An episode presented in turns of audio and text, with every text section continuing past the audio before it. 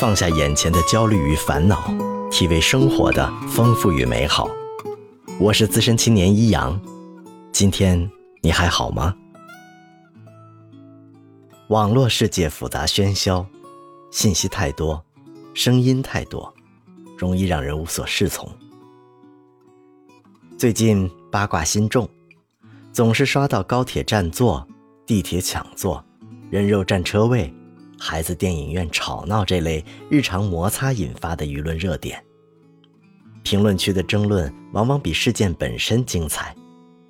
讲情的，谈法的，明白的，糊涂的，纯纯情绪宣泄的，一个个义正言辞，戳力均发。我试着站在不同的立场参与过几场讨论，不出意外，都被驳得体无完肤，很有趣。从九十年代的大众文化，到今天社会信息化背景下的全民娱乐，如果还以为网络是讲理的地方，那就天真的可爱了。网络为各种信息和观点的集合杂烩提供了平台，真假善恶交融。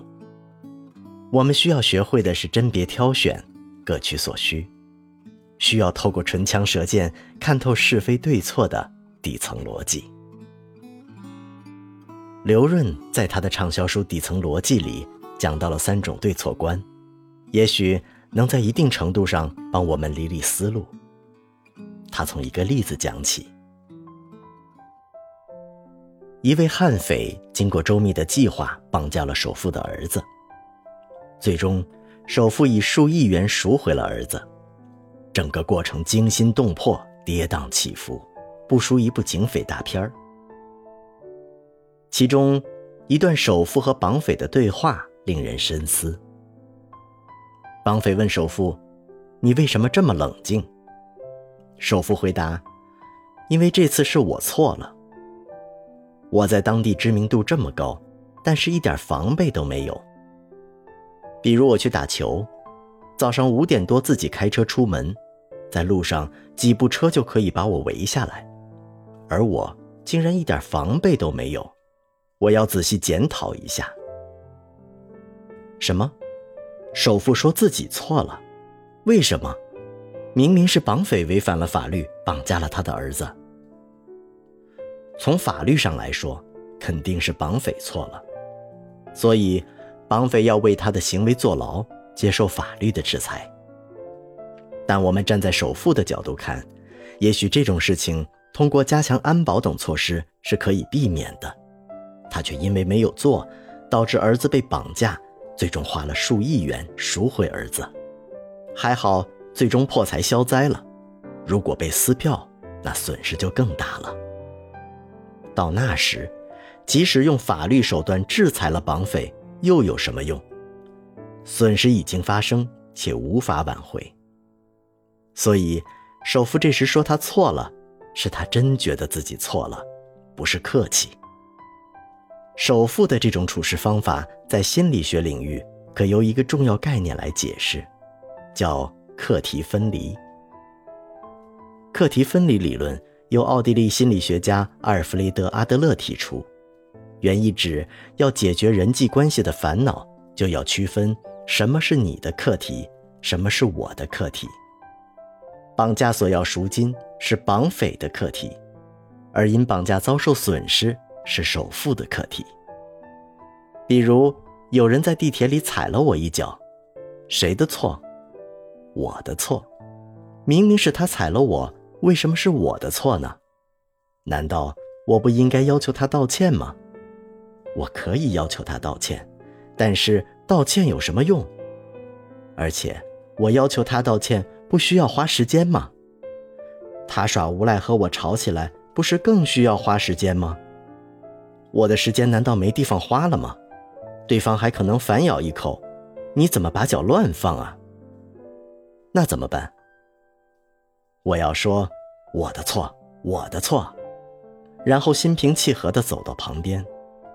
这是因为我的时间比他的值钱，浪费同样的时间，我的损失大，所以谁的损失大就是谁的错。一个人心中应该有三种对错观：法学家的对错观、经济学家的对错观和商人的对错观。举个例子，坏人 A 诱骗好人 B 进入 C 的没有锁门的工地，B 失足摔死了，请问这是谁的错？对于上述情况，法学家可能会说，这当然是 A 的错。这是蓄意谋杀，还有什么好讨论的？是的，如果证据确凿，在法学家眼中，这就是 A 的错。但是，这种大快人心的对错观不一定能避免类似案件再度发生。法学家做不到的事情，经济学家也许能做到。对于上述情况，经济学家可能有不同的看法，他会认为是 C 的错。也许有人会说：“啊，为什么？C 也太冤了吧？”经济学家是这样考虑的：整个社会为避免 B 被 A 诱骗进入 C 的工地要付出的成本，比 C 把工地的门锁上的成本要高得多。虽然惩罚 C 会让其觉得冤，但是以后所有工地的拥有者就都会把门锁上了。于是。这样的事情会大量减少。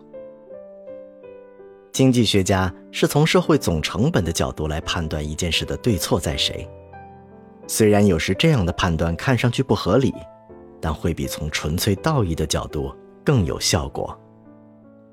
而对于上述情况，商人可能这样想：不管是 A 的错还是 C 的错，B 都死了；不管让谁承担责任，B 都无法起死回生。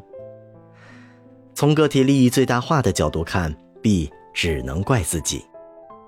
也许，B 在生命的最后一刻会想：“这是我的错，我不该蠢到被 A 诱骗至此。”再看一个例子：一个人走在人行横道上时，一辆卡车冲他疾驰而来，所有人都大声呼喊，叫他让开，他却淡定地说：“他不能撞我。”他撞我是违反交通法规的，他负全责，我就不让。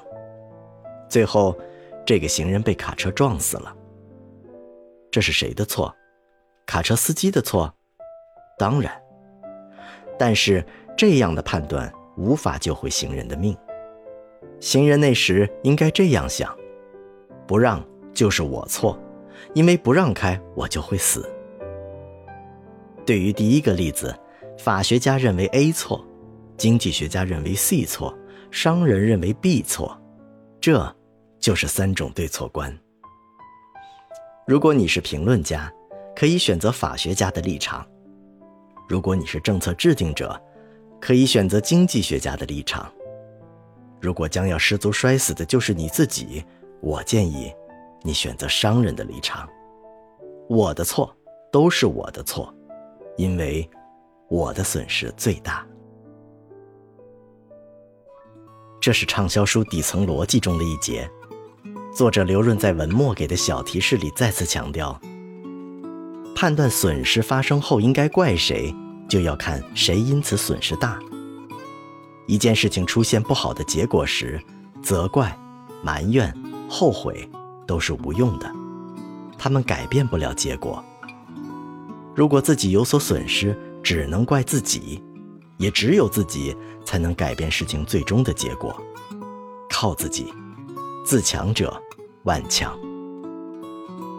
这段几乎透出儒家知识精英自省精神和悲剧英雄百折不挠光辉的箴言，实实在在道出了一个商业逻辑下弱者的求存之道：好汉不吃眼前亏。你同意吗？分享快乐。分担烦恼，欢迎点赞订阅我的故事，也希望在评论区听到你的声音。我是资深青年一阳，愿你一切安好。